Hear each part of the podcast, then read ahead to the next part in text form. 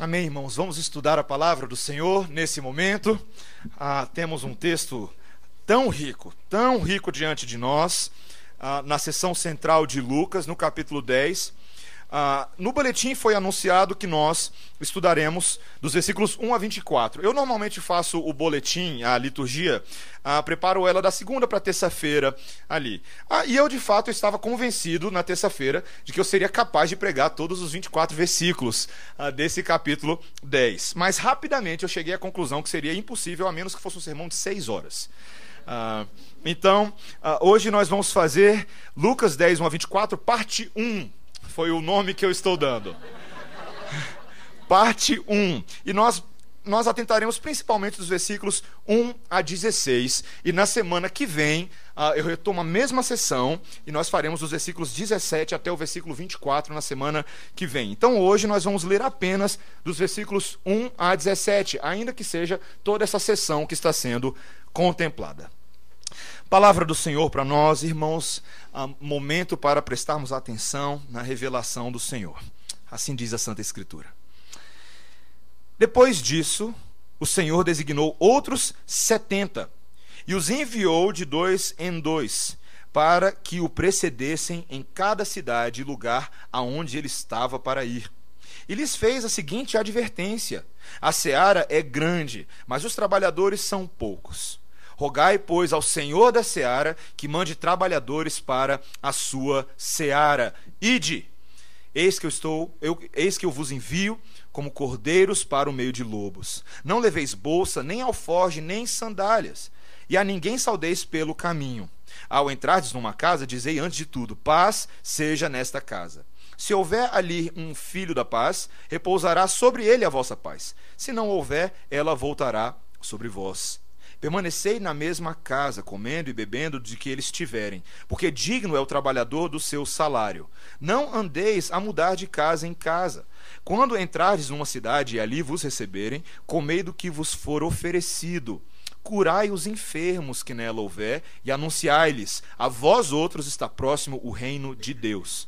Quando, porém, entrardes numa cidade e não vos receberem, saí pelas ruas e clamai, até o pó da vossa cidade, que se nos pegou aos pés, sacudimos contra vós outros.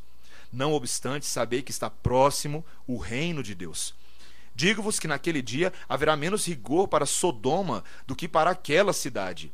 Ai de ti, Corazim! Ai de ti, Betsaida! Porque se em Tiro e Sidom se tivessem operados os milagres que em vós se fizeram, há muito que elas se teriam arrependido, assentadas em panos de saco e cinza.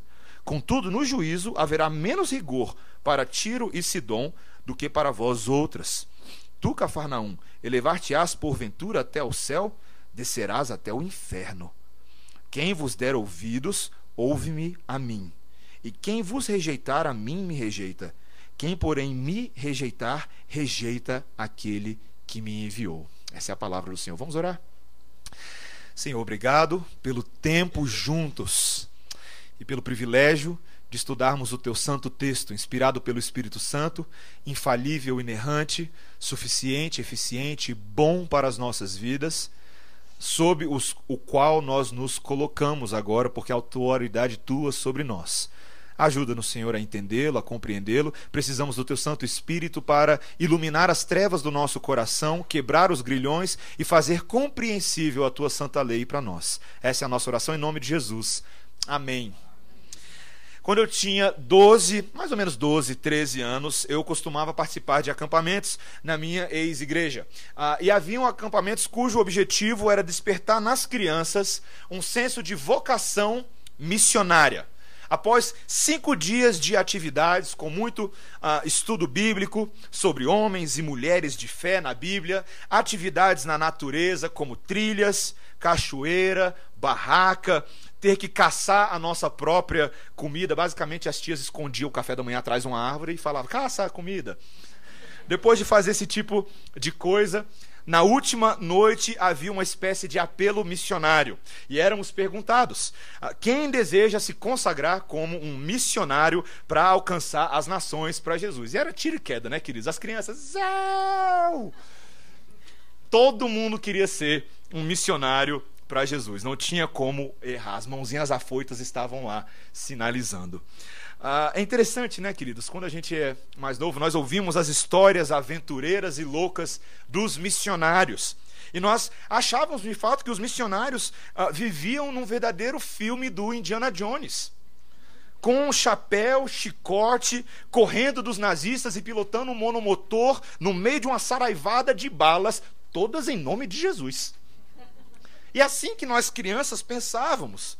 Depois nós crescemos e entendemos de fato o peso e a responsabilidade e a vida real de um missionário transcultural. O comprometimento desses que se dirigem até as mais distantes para levar as boas novas, muitas vezes ao custo de abandonar suas casas, o seu conforto, os perigos muitas vezes que eles correm, os riscos das nações que rejeitam a Cristo, e essa animação infantil logo se dilui dentro das responsabilidades da vida real. Então a gente opta por uma profissão mais palatável, como contador, veterinário, advogado alguma coisa do tipo, ou funcionário público.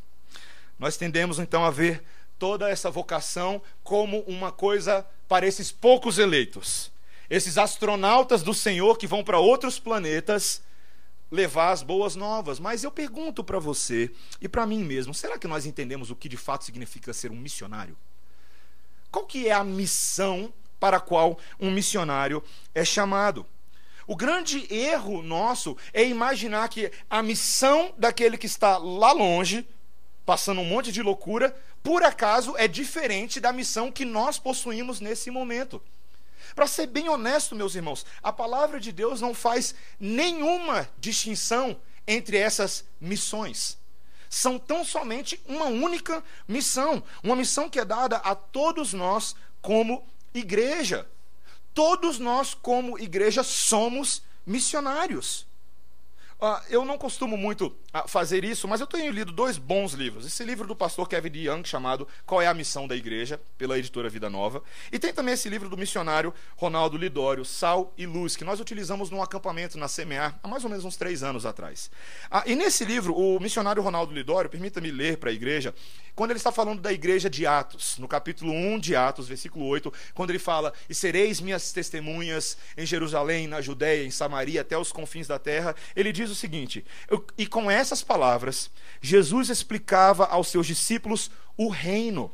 Ele estava criando uma igreja funcional e não apenas uma igreja contemplativa. Era uma igreja nascida para espalhar a sua palavra a todos os povos, em todas as gerações, até a sua volta. E nesse livro ele vai defender que, de fato, a natureza disso que nós chamamos de igreja é uma natureza de missão. Que todos nós precisamos ter uma perspectiva. E se de fato todos nós estamos sendo convocados para essa missão, a grande pergunta é: nós temos sido obedientes a ela? Nós entendemos para o que Deus está nos chamando? Será que você, ah, como um frequentador de igreja, é apenas um esquentador de banco, e nós sabemos que essa categoria eclesiástica existe? Um esquentador de banco? Ou você entende o comprometimento individual que nós temos e corporativo com o grande plano de salvação de Deus para todas as nações? Nós precisamos entender, meus irmãos, que esse é o contexto, esse é o tom que o Senhor Jesus Cristo está trazendo instrução para os seus discípulos agora. Essa é a sessão que nós estamos estudando. Essa sessão central de Lucas é a sessão mais missionária de todo o livro. Na semana passada, nós vimos ah, claramente que o seguir a Jesus envolve um compromisso. Lembra? Nós falamos sobre comprometimento, que envolve renúncia para que sigamos a Cristo fielmente. Renúncia em vários sentidos. Mas nós precisamos entender hoje quais são as implicações agora positivas para a missão de Jesus. O que é que ele espera dessa missão para a vida da igreja? Nós veremos aqui quatro coisas que eu peço que você preste bastante atenção nessa, noite. Nessa noite.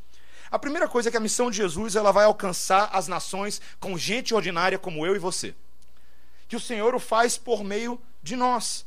A segunda coisa é que a missão de Jesus exige sagacidade e boa conduta. Terceiro lugar, que a missão de Jesus requer que nós sejamos embaixadores fiéis da verdade. E em último lugar, que a missão de Jesus carece de mais trabalhadores na seara. Veja que o versículo 1 diz Veja comigo. Depois disso, o Senhor designou outros setenta e os enviou de dois em dois para que o precedessem em cada cidade e lugar aonde ele estava para ir. É interessante que o Evangelho de Lucas, de todos os quatro evangelhos sinóticos, Mateus, Marcos, Lucas, João, é o único evangelho que registra que, além dos doze, Jesus enviou outro grupo de discípulos para o trabalho missionário. Um grupo de setenta. E a nossa pergunta é: por que Jesus enviou 70? Por que ele não enviou 80? Por que ele não enviou 60? Ele não podia ter enviado só 30? E não 200? Por que 70? Bom, o texto não dá nenhuma explicação para a gente por quê. Porque ele quis. Mas, curiosamente, o número 70, o número 70 é um número de imenso valor simbólico no Antigo Testamento. Muito grande. E tem tudo a ver com o que Jesus está fazendo aqui. O número 70 ele aparece a primeira vez em Gênesis 10, quando nós vemos a genealogia das famílias que procedem da família de Noé, através dos seus filhos, Sem, Cã. Através deles, Deus fez um projeto de repovoamento da criação. Você lembra? Que a família de Noé foi selecionada para ser a família por meio de quem agora Deus iria repovoar a terra com uma semente santa. E por meio dos seus filhos, Noé dá uh, origem a várias linhagens. Você pode ver lá depois em Gênesis 10 que vários dos povos e das nações do mundo tiveram origem naquela família. Curiosamente, não foram apenas nações santas, como nós gostaríamos de pensar, mas logo em Gênesis 11, você tem o episódio da Torre de Babel que mostra que várias dessas famílias, dessas nações, se rebelaram contra Deus quando quiseram tentar construir um nome para si, construir uma torre tão alta que chegasse até ao céu. E aquilo foi reprovável aos olhos de Deus. Porque o homem não sabia o seu local na criação, queria ser tão poderoso quanto a Deus. A mesma coisa que Satanás tentou fazer na eternidade. A mesma coisa. E nesse momento, essas nações que deveriam ser nações santas se tornaram aos olhos de Deus de fato nações gentílicas, nações estranhas a Deus, nações forasteiras. Essa é a primeira dica. A segunda dica do número 70 é que Moisés, muitos anos depois, com o povo de Israel, ele foi o mediador da aliança do Senhor, o mediador por meio de quem Deus libertou o povo do Egito. E depois que Deus liberta esse povo e leva esse povo agora para o deserto, e Moisés agora tem uma responsabilidade muito grande de administrar a vida desse povão de Deus. Quantos anciões ele escolhe para ajudá-lo? 70. 70 anciões. 70 homens que serão responsáveis agora por gerir essa grande nação de Israel, a nação que Deus selecionou para cuidar, que era feita de israelitas de berço, mas também de alguns gentios. Agora volta para Lucas 10. O Senhor Jesus Cristo está escolhendo 70 discípulos para fazer o quê? Queridos, para fazer exatamente aquilo que o Lucas, o autor inspirado por Deus, vem falando para a gente há 10 capítulos. Discípulos para levar as boas novas e serem agora os cuidadores das nações. Lembre-se que o livro de Lucas tem o tema do evangelho aos gentios. Esse é um dos grandes temas de Lucas. As boas novas estão sendo pregadas aos estranhos, aos perdidos, aos abandonados à miséria do seu pecado. E veja que interessante, meus irmãos, que o Senhor Jesus Cristo agora escolhe 70 discípulos, 70 homens para dar vazão à sua obra, para preparar as cidades para a sua visita posterior. Isso é muito interessante nós observarmos. Em teologia bíblica isso aparece o tempo inteiro essas associações. Mas veja como essa lógica é estranha e curiosa. Porque o Senhor Jesus Cristo está deixando claro para a gente que ele possuía muito mais do que 12 discípulos. Às vezes, quando a gente pensa no Senhor Jesus, a gente pensa, tinha o Senhor Jesus Cristo e os 12 e o mundão. Mas não é verdade. Havia uma multidão de pessoas que estavam seguindo o Senhor. E dessa multidão, o Senhor Jesus Cristo separa um grupo de 70 pessoas para serem os missionários dessas cidades. E aqui o Senhor Jesus Cristo, mais uma vez, nos dá um, uma piscadela, uma olhadela na sua técnica de crescimento do reino de Deus. Ah, olha a lógica da missão de Deus. Deus primeiro programa a salvação de todos os homens na eternidade, certo? O Pai, o Filho e o Espírito Santo, em concílio perfeito, combinam: vamos salvar o homem pecador, misericórdia e amor puro. Então vem um em nome de Deus. Quem que veio? Jesus, certo? Primogênito, o primeiro ele é aquele que seria o primogênito dos mortos, mas também foi o pioneiro, o desbravador. através de Jesus, ele prega as boas novas. Ao pregar as boas novas, ele seleciona doze, certo? E desde o princípio, esses doze têm uma grande comissão uma comissão de fazer outros discípulos. Os doze têm que fazer mais doze. E os outros doze têm que fazer outros doze. Antes que você fale que é técnica de pirâmide do Senhor Jesus, de marketing, Herbalife ou algum esquema de célula, saiba que, na verdade, nós não podemos acusar o Senhor disso, porque o objetivo, a motivação única da evangelização e da pregação não era lucro pessoal. O Senhor Jesus Cristo não estava ganhando nada com isso. Muito pelo contrário, o desgaste era grande. Perda era grande, mas o objetivo é que as vidas fossem salvas, que elas conhecessem o amor e a misericórdia. E meu irmão, é assim que igrejas são geradas por meio de gestações. O Senhor Jesus Cristo torna os seus discípulos gravidinhos de outros discípulos. Dia das Mães, bom exemplo, né? Boa ilustração. É assim que funciona. O Senhor planta a igreja quando nós cultivamos discípulos, geramos, como Paulo fala em Gálatas capítulo 4, os filhinhos a quem ele amava como uma mãe cuidadosa. E nós geramos outros filhinhos para que eles possam gerar outros filhinhos e assim por diante. E a igreja do Senhor povoe a terra. Eu fico pensando muito na história da própria igreja presbiteriana Redenção. Nós estamos aqui hoje porque um dia Deus colocou no coração da igreja presbiteriana semear de que era hora de plantar uma igreja. E a igreja presbiteriana semear ficou grávida da redenção por meio de um pastor que eles trouxeram lá de fora, né? Moreninho que está pregando para vocês agora. Também de alguns presbíteros que amaram e compraram essa ideia, e por meio desses três o Senhor juntou as suas famílias, e por meio das suas famílias agora nós temos uma igreja desse tamanho um crescimento relativamente rápido em pouco tempo. Mas como é que foi que a Semear surgiu? Quando a Igreja Presbiteriana de Brasília foi também gestora da Semear. E como que a Igreja Presbiteriana de Brasília surgiu? Quando a Igreja Presbiteriana Nacional foi gestora da de Brasília. E se você for caçando para trás, essa é a história de uma série de gestações de igreja. E Deus vai povoando a cidade de Brasília. Nesse mesmo livro, o, o pastor Ronaldo Lidório, ele conta a história de um jovem franzino que em 1852 decidiu abandonar o seu país para pregar o evangelho no Brasil. Ele foi reprovado por muitos que achavam que era muito difícil, um país cheio de ameaças, cheio de doenças, cheio de idolatria e paganismo. Alguns dos seus amigos falaram: Olha, eu não iria para o Brasil se eu fosse você, é muito mais fácil, tem muito trabalho para a gente fazer aqui nos Estados Unidos. Mas a verdade é que o jovem, bem jovem, Ashbel Green Simonton, decidiu sair dos Estados Unidos em 1852. E se não fosse por isso, nós não estaríamos aqui, a Igreja Presbiteriana do Brasil. Pensa no tamanho dessa gestação. Muitos filhos. É assim que o Senhor faz, meus irmãos. E como que o Senhor faz isso? Isso que é mais impressionante. Ele usa gente comum para essa obra. Veja, todas as pessoas que o Senhor escolhe para ser os seus discípulos, eles não eram únicos e singulares pelas suas qualificações maravilhosas, muito pelo contrário. Olha a raça que o Senhor Jesus Cristo decidiu escolher para ser os seus doze. Não era gente muito boa. O povo era ruim. Pescadores ordinários, cobrador de impostos, Judas. Judas, gente. Judas estava nesse grupo, mas o Senhor confiou a ele nos primeiros momentos a tarefa. E é assim que o Senhor faz. Ele não usa pessoas totalmente instruídas ou capazes ou de status elevado, mas o Senhor prepara esses homens, capacitando eles com o poder de Jesus e dando a eles uma visão para alcançar pessoas. Meus irmãos, é exatamente o que o Senhor faz conosco hoje. É importante que nós dediquemos as nossas habilidades ao reino de Deus. Sim, claro, nós devemos ser habilidosos e excelentes. Mas saiba de uma coisa: eu e você só podemos fazer outros discípulos porque o poder de Jesus está conosco.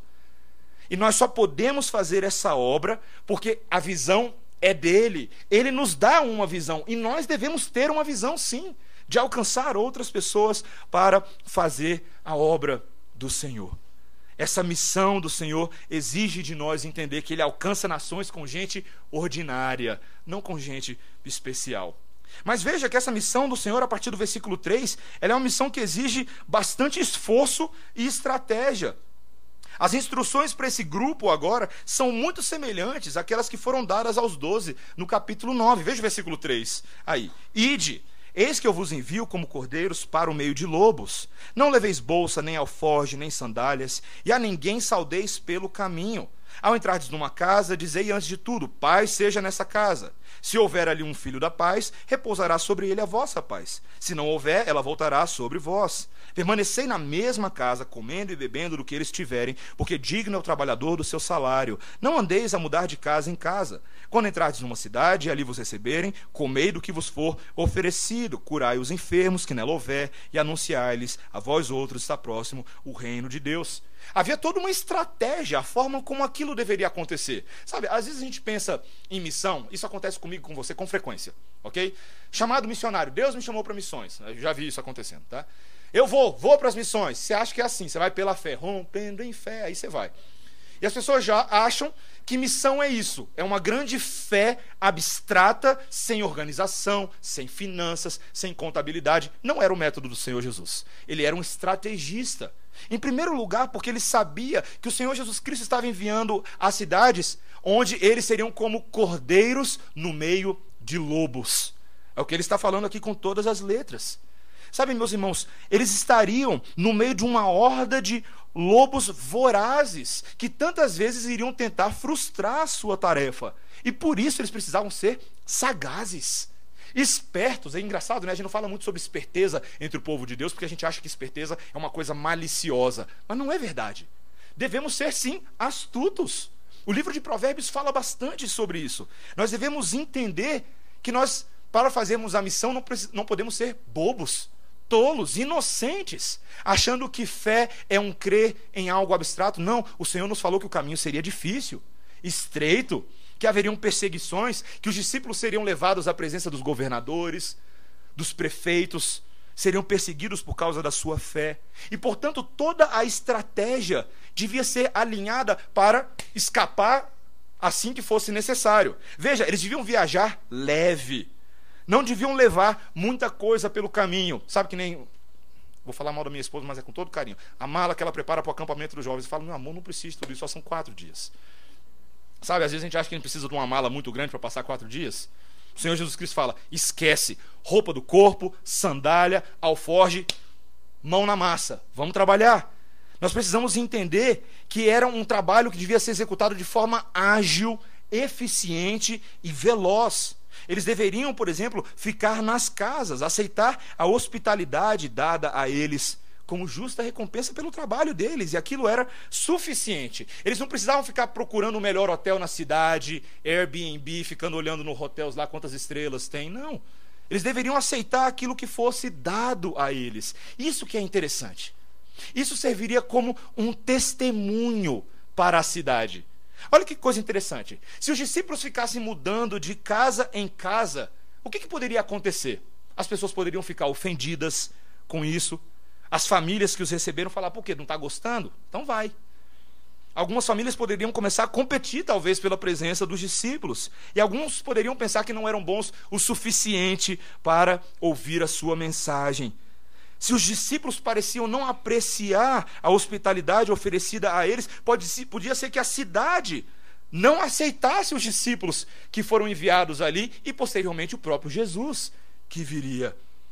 Quando eles ficavam num local, eles não precisavam se preocupar com boas acomodações, poderiam se acalmar e concentrar na tarefa que estava diante deles. Meus irmãos, esse é um princípio interessante para o povo de Deus.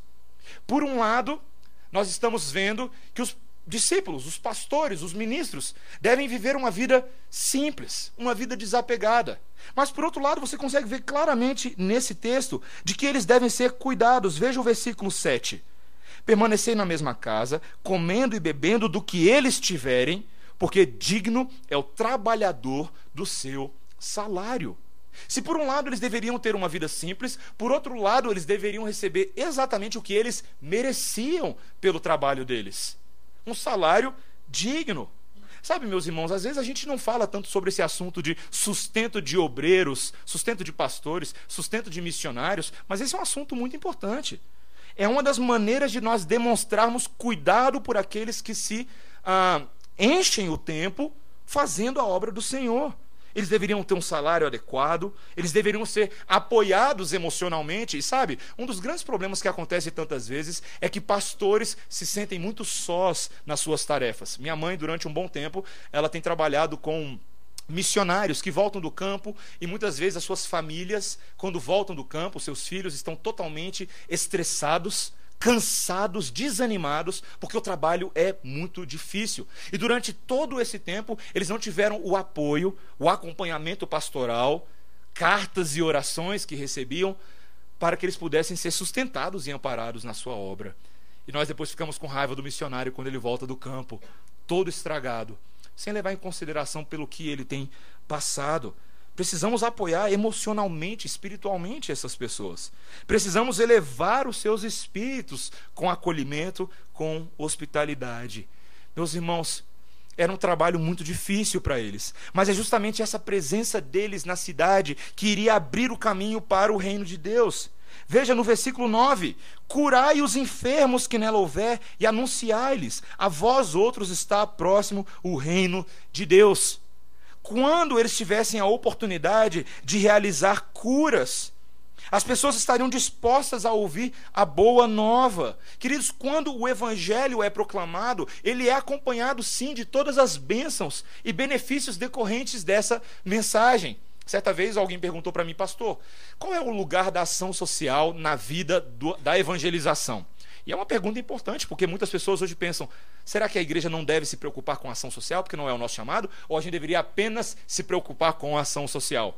Sabe onde entra a ação social, queridos? Da mesma forma como entrava na vida de Jesus e dos discípulos. Nós pregamos a palavra de Deus e esse é o chamado da igreja. E todas as bênçãos que decorrem disso acompanham a pregação do Evangelho. O Senhor Jesus Cristo era o pão da vida, e nem por isso ele deixou de multiplicar o pão para alimentar a multidão, não é verdade? Então a ação social tem um espaço sim. Sabe, meus irmãos, é essa conduta de cordeiros no meio de lobos que envergonhará os inimigos do Evangelho. É quando o testemunho quando a missão, quando o comprometimento da igreja com a obra de uma forma santa acontece, é isso que será motivo de vergonha para aqueles que se opõem de forma hostil ao evangelho. Pedro falou disso. Na primeira epístola dele, ele falou com todas as letras: vocês devem estar preparados para dar razão da fé que há em vocês, porém, façam isso com mansidão e gentileza. 1 Pedro 3,16. Para que naquilo que falam contra vós outros, sejam eles mesmos envergonhados. A conduta e o testemunho do povo de Deus é também uma forma de apoiar a evangelização. Mas, meus irmãos, o Senhor Jesus Cristo queria prepará-los para quando as coisas não iriam muito certo. E quando o povo resistisse? Tudo bem, até aí nós estamos entendendo que a mensagem está sendo aceita, não é verdade? Que os discípulos estão pregando, todo mundo está falando, é, é estranho, mas tá bom, amém, vamos lá. Mas e quando o povo não aceita? E quando a coisa ficava difícil? Lembra? Olha o versículo 10. Quando, porém, entrardes numa cidade e não vos receberem, saí pelas ruas e clamai, até o pó da vossa cidade, que nos pegou aos pés, sacudimos contra vós outros. Eita! Curioso isso, né? Olha que coisa curiosa. A gente sempre acha que a missão ela deve acontecer a despeito de qualquer coisa. Que eu devo pregar e aceitar todo tipo de coisa. Mas o Senhor Jesus Cristo, ele era muito sério na forma como a mensagem dele era recebida. Se o povo não quer saber, a instrução era: sacuda o pó dos seus pés. Era um símbolo para demonstrarmos que agora a condenação e o alerta condenatório de Deus está sobre a vida daquela cidade. Ou seja, em outras palavras, os discípulos fizeram a parte deles, ó. Lavamos as nossas mãos, não é mais nossa responsabilidade. Nós pregamos o evangelho e agora essa cidade vai ter que se ver com Deus. Isso era muito sério. Veja o versículo 12: Digo-vos naquele dia haverá menos rigor para Sodoma do que para aquela cidade. Outra comparação forte do Senhor Jesus Cristo. Você lembra que Sodoma é uma dessas cidades na Bíblia que virou sinônimo de vilania em novela das oito na Globo. Sodoma não é coisa boa. Sodoma é coisa muito ruim. Era uma cidade malvada que Deus tinha destruído por causa da sua grande pecaminosidade. Se você quer conhecer a, a história de Sodoma, leia Gênesis 19. Veja o que os homens daquela terra, daquela cidade, fizeram contra a família de Ló, sobrinho de Abraão. A, pe a pecaminosidade, a imoralidade sexual da cidade, a maldade deles era abominável aos olhos do Senhor. Mas você percebe o que, que Deus está falando aqui? que aquela cidade que foi destruída com fogo no passado estava numa condição melhor do que essas cidades aqui. De que o juízo sobre essas cidades seria mais rigoroso do que sobre Sodoma. Veja o que fala no versículo 13: Ai de ti, Corazim, ai de ti, Betsaida, porque se em Tiro e Sidom se tivessem operados os milagres que em vós se fizeram, há muito que elas se teriam arrependido, assentadas em pano de saco e de cinza. Contudo, no juízo haverá menos rigor para Tiro e Sidom do que para vós outras. Tu, Cafarnaum, elevar-se-ás, portanto, até o céu, descerás até ao inferno. Quando o Senhor Jesus Cristo fala esse tipo de coisa aqui, eu e você deveríamos tremer. Porque inferno, condenação, não é uma doutrina inventada para causar medinho nas pessoas, mas Jesus é só graça, Jesus é só paz e amor. Esse não é o Jesus da Bíblia, não.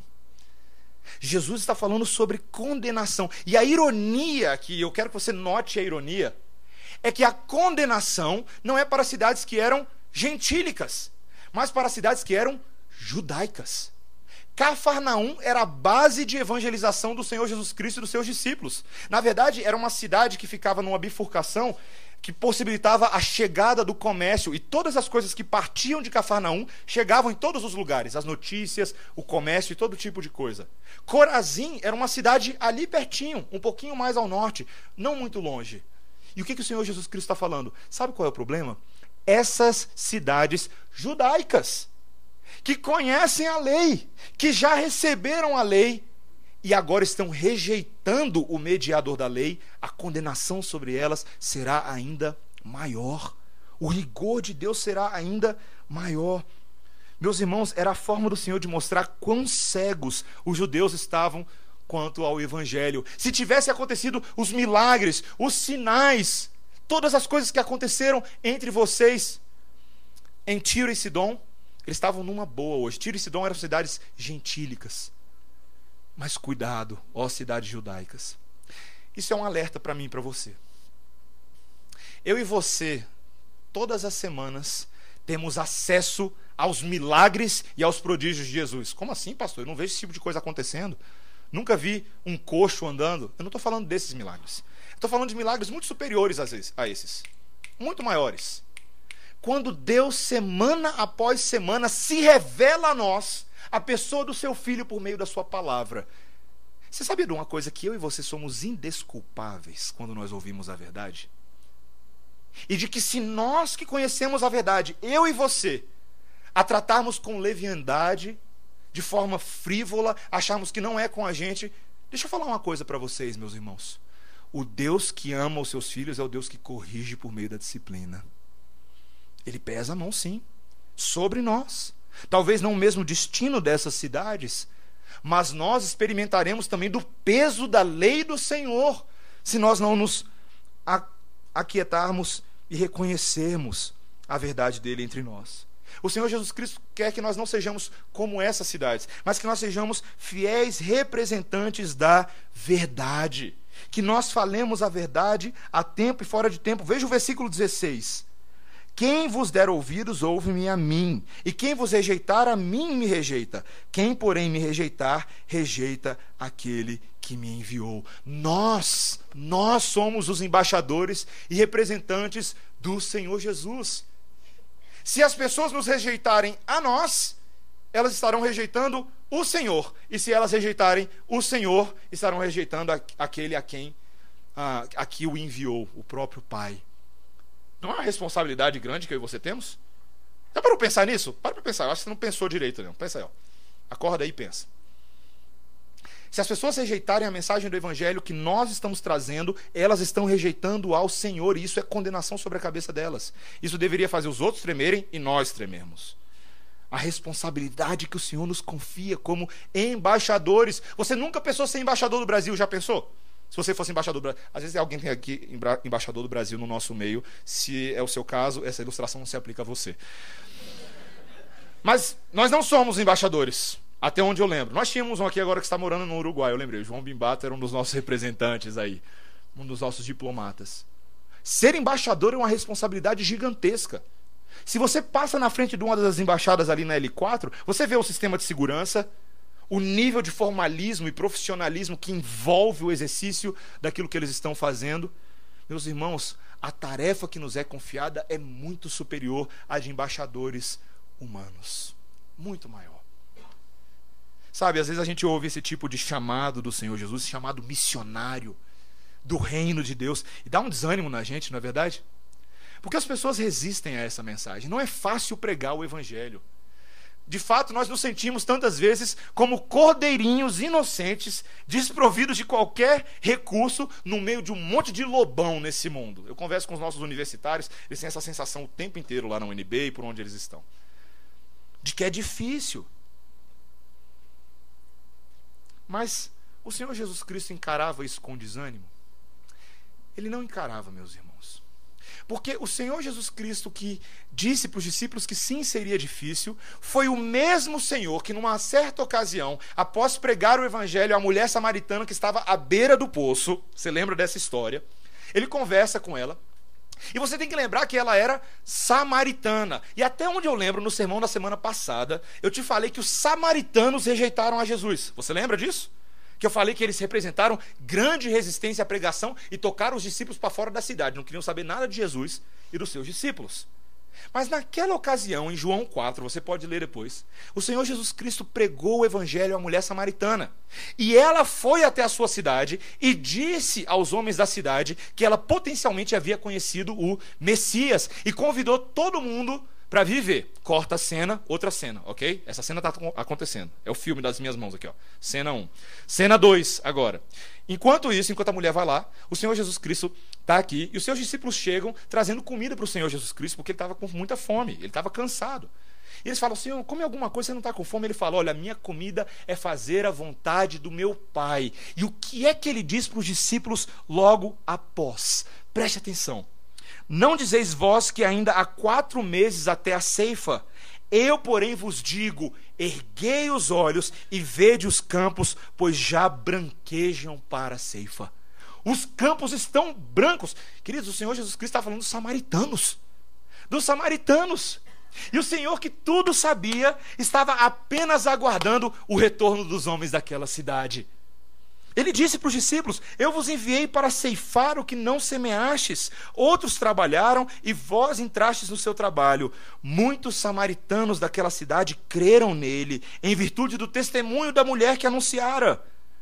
Ele me disse tudo quanto tenho feito. Vindo, pois, os samaritanos ter com Jesus, pediu-lhe que permanecessem com eles, e ficou ali dois dias. Muitos outros creram nele por causa da sua palavra. Os mesmos samaritanos que haviam rejeitado antes são os samaritanos que também receberam a palavra da verdade. Queridos, os olhos do Senhor Jesus Cristo, que não vêm como o homem vê, porque o homem vê o exterior de uma pessoa, mas o Senhor vê o coração. Os olhos dele viram os campos brancos, brancos, cheio de eleitos do Senhor espalhados por aí, e o chamado para os discípulos é: vai pegar vai pegar. Você já jogou bolinha pro cachorro? E o cachorro vai. Já viu? Esse é o Senhor Jesus Cristo com os discípulos. Vai pegar. O osso é seu, traz para mim. Prega o evangelho. Os meus eleitos, os meus escolhidos estão espalhados por aí e a responsabilidade é sua de ver como eu vejo, não como você vê. Meus irmãos, como eu e você precisamos dos olhos do Senhor Jesus. Eu e você precisamos desesperadamente dos olhos do Senhor. Nós precisamos dos olhos da fé. O que é a fé, de acordo com o autor de Hebreus? Fé é a certeza de coisas que se esperam, a convicção de fatos que se não veem. Pela fé, nós cremos que o mundo foi feito a partir do nada, não a partir de evolução, de Big Bang, não. Pela fé, nós cremos que o Deus, Criador dos céus e da terra, fez esse mundão onde eu e você moramos. Pela pela fé, eu e você somos capazes de sair da nossa terra e pregar o evangelho em Judéia, Samaria, os confins da terra, porque o Senhor tem eleitos dele espalhados em todos os lugares. E eu e você precisamos urgentemente de uma dose dessa fé, para que entendamos que nós somos uma igreja missionária. Esse texto se encerra, meus irmãos, no versículo 2, na ordem inversa. Olha o versículo 2. O Senhor fez a seguinte advertência: a seara é grande, mas os trabalhadores são poucos. Rogai, pois, ao Senhor da seara que mande trabalhadores para a sua seara. Meus irmãos, o serviço cristão não tem desemprego. A seara é grande e só está faltando cearenses. Não tem. Curiosamente, nesse primeiro momento, a seara era o tamanho dessas cidades. Mas quão grande é a seara? A seara é tão grande quanto o tamanho do próprio mundo. E nós precisamos entender, meus irmãos, que o Senhor Jesus Cristo incentivou os discípulos não apenas a fazer o trabalho, mas a também orar por trabalhadores. Nesse momento eram só 70, mas precisava de muito mais, porque a seara era muito maior. Parte do trabalho de cada missionário é orar por novos trabalhadores e ajudar os recém-chegados a realizar as suas tarefas. Sabe, meus irmãos, nós oramos muito pouco por novos trabalhadores. Nós oramos muito pouco. Os crentes nem sempre entendem que eles não podem trabalhar sozinhos. E a gente acha muitas vezes que a gente é super-homem, né? A gente vai lá sozinho e desbrava, mas não é assim que funciona. Deus quer que nós oremos, recrutemos, equipemos outros para se juntar a nós, para explorar oportunidades para servir o Senhor Jesus. Sabe, algumas pessoas, assim que entendem o Evangelho, querem ir logo converter o povão aí fora. Imediatamente. Só que a abordagem do Senhor Jesus Cristo é diferente. Comece por mobilizar as pessoas a orar. Orar. Ore ao Senhor da seara que envie trabalhadores para trabalhar na seara. Eu diria, meus irmãos, sem medo. Antes de orar apenas pela salvação das pessoas, e você deve orar por isso, ore por outros discípulos interessados em se juntarem a você nessa tarefa de alcançá-los. Deus nos dá uma responsabilidade muito importante e é muito difícil fazer sozinho. A oração deve vir em primeiro lugar. Sabe, meus irmãos, o próprio Senhor Jesus Cristo é o nosso exemplo de todas as coisas que eu falei nesse texto aqui. Betsaida, Cafarnaum, elas eram resistentes. Nós éramos resistentes. Eu e você, osso duro de roer. Não queríamos aceitar essa mensagem, o nosso coração era naturalmente resistente, rebelde, transgressor, mas o Senhor Jesus Cristo, o missionário pioneiro, ele quebrou a resistência do meu e do seu coração, não é verdade? Ele não pregou o evangelho a nós, as boas novas de salvação, e eu e você hoje sabemos dessa notícia. E saiba de uma coisa, isso exigiu do Senhor Jesus Cristo sagacidade e boa conduta, porque viver nesse mundo não era difícil, não era fácil não. Ele deveria saber esquematizar os seus movimentos, a sua geografia, e ele fez isso. Tinha hora que o povo queria pegar ele para lançar ele de cima do templo, ele passou no meio do pessoal. Ele sabia aonde estar e ele soube também o momento de voluntariamente entregar a sua vida para ser capturado pelos seus captores e colocado numa cruz. O Senhor Jesus Cristo, meus irmãos, ele fez aquilo por mim e você que nós não poderíamos fazer. Ele morreu em nosso lugar. E assim ele nos conquistou para si. Ele fez a missão impossível, meus irmãos. Não a do Tom Cruise, não a de qualquer pessoa. A missão impossível. A de transformar pecadores miseráveis em santos de Deus. Essa é a missão impossível do Senhor. É tão curioso que o primeiro a fazer uma oração por trabalhadores na seara foi quem? O Senhor Jesus. Ele era Deus poderoso e maravilhoso, mas ele escolheu usar vasos de barro quebradiços como eu e você para fazer a sua missão.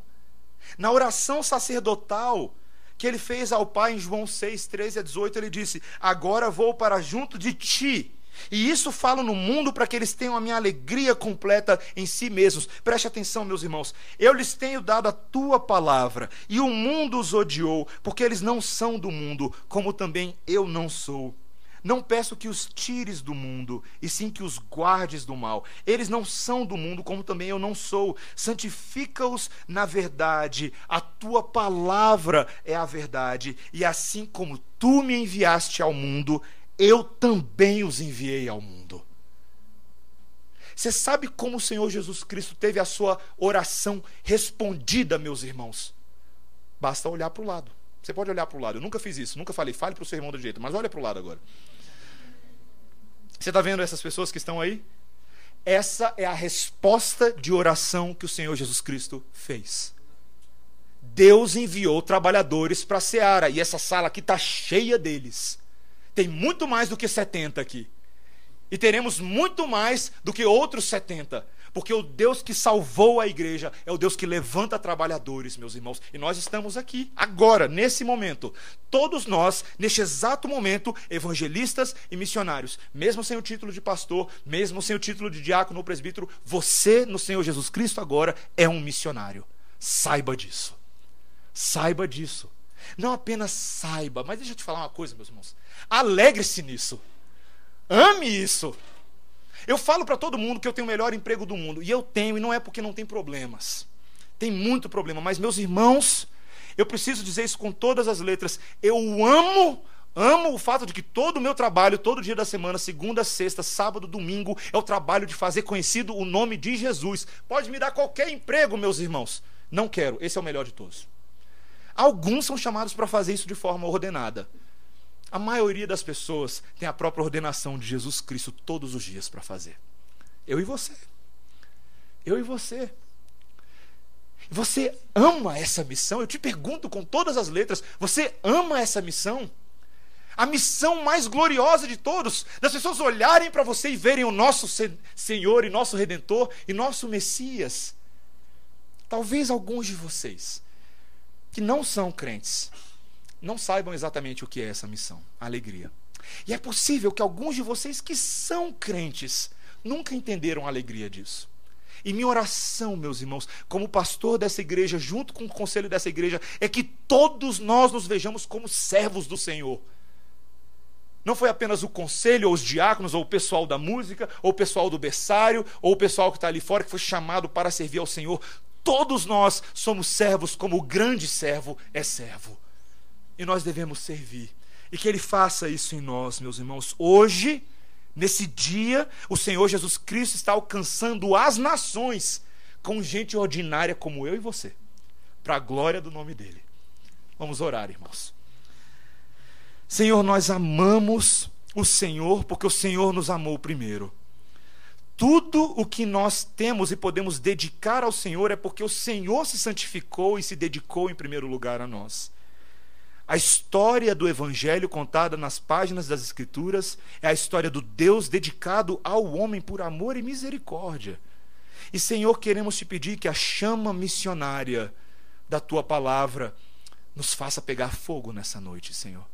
Nós precisamos do teu impulso, do teu empurrão Precisamos de motivação, não de motivação meramente humana, de autoajuda ou de técnicas de manipulação para que sejamos convencidos de ideias interessantes. Não, nós precisamos de uma manipulação celestial, Senhor. Precisamos ser convencidos pela tua palavra e pelo Senhor. E pedimos que nessa noite o teu Espírito Santo faça essa obra em nós. Enche-nos do teu conhecimento e do teu senso de responsabilidade e missão para com o mundo ao nosso redor. Seja dentro de casa, com a nossa família, seja com relação aos nossos filhos e cônjuges e pais, seja com relação ao nosso ambiente de trabalho, seja com relação às inúmeras esferas da vida pública nas quais habitamos e passamos todos os dias, Senhor. Que em todas elas nós nos vejamos como missionários do Senhor. Não precisamos de uma conferência missionária para ser lembrados disso, Senhor. Precisamos apenas da tua palavra. Ajuda-nos, Senhor. Nós imploramos e pedimos ao Senhor Coloque em nós esse desejo e habilita-nos e capacita-nos, assim como aqueles 70, que não eram muita coisa. Habilita-nos no poder de Jesus Cristo e na habilidade do Espírito Santo a fazermos a tua obra, em nome de Jesus. Amém. Amém.